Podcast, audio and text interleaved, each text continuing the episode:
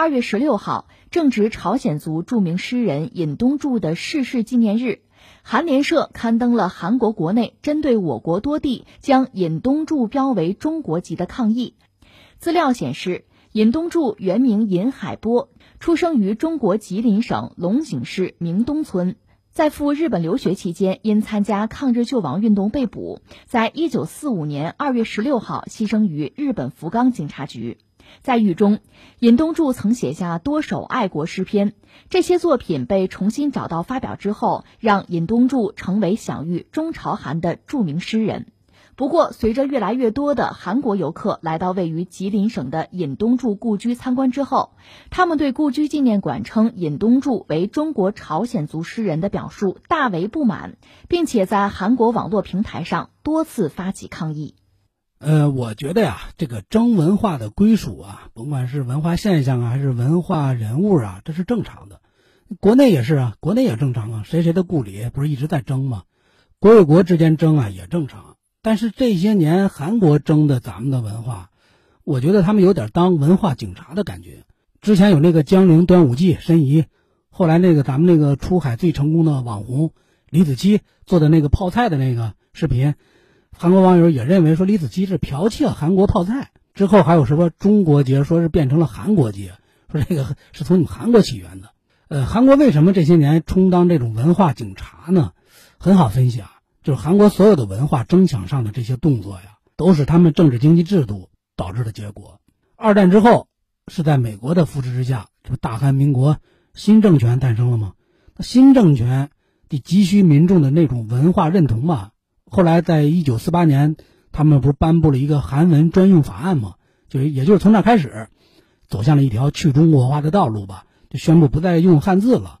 你现在韩国小学、中学的那个教科书里。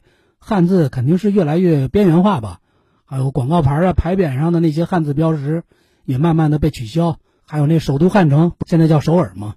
可以说，如今，嗯，韩国民众这个日常生活里啊，汉字的身影的确是越来越少见了。嗯，怎么看他们这些一系列行为呢？我倒是觉得韩国的这些行为啊，文化上的这些行为用力过猛，用力过猛到我倒看不到你们所谓标榜的文化自信。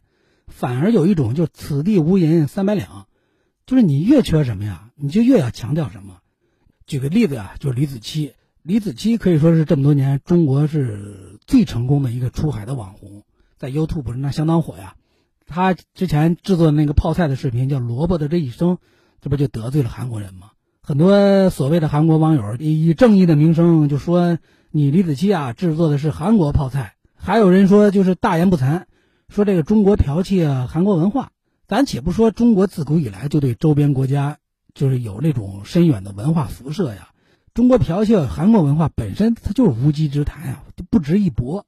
这是一个例子，还有一个例子，中国的有一位漫画家在他的 Twitter 上啊发布了几张漫画作品，有韩国网友就说：“哎，你画中人物戴的那个帽子呀，是我们韩国的。”其实人家画师说：“我这灵感是来源于我们国家的明代的服饰。”这样的帽子，在中国的史料中，还有古人的那个绘画的作品中，能找到一大堆的印证。它就是中国明朝的那帽子呀，不是你韩国的专利呀。这是民间层面啊，官方层面也这样。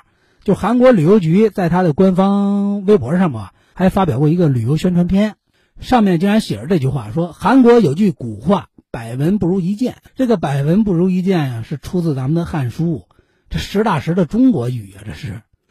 他们为什么就是这么争呢？尤其是争那个泡菜啊，就是当时还成了一个舆论事件。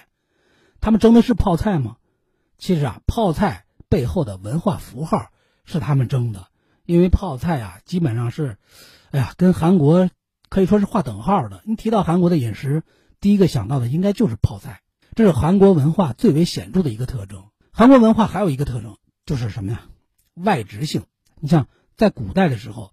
韩国这片土地吧，是咱们中国的附属国，他学习啊，继承了、容纳了一部分这中华文明在一段时期内的一个特点，尤其是明朝啊。然后他根据自身的所处的地理环境啊、社会环境啊，进行一个融合，有点消化吸收再创新的意思，然后就内化成了有自己特色的民族文化。这是在古代，到了近代，中国影响力弱了，美国强了。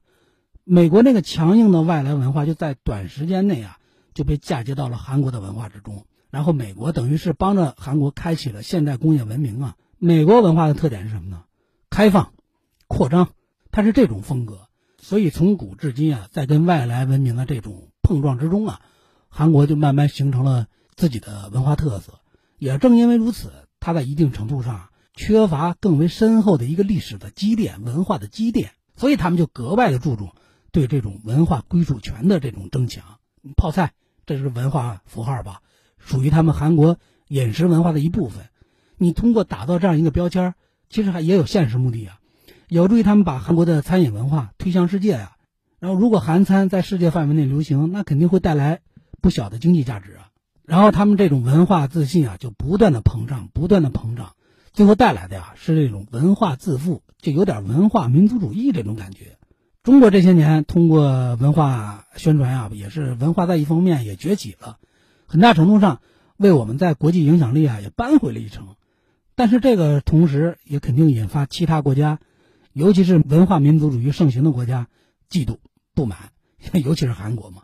我们这么做是对的，你属于我们的东西，自然我们要大力的进行宣传呀。你对外传播能力的增强，有助于中国正面国际形象的那种塑造啊。但是，一方面我也得提醒好多中国网友，呃，这些年咱们国家跟韩国的那种文化摩擦呀，也时有发生。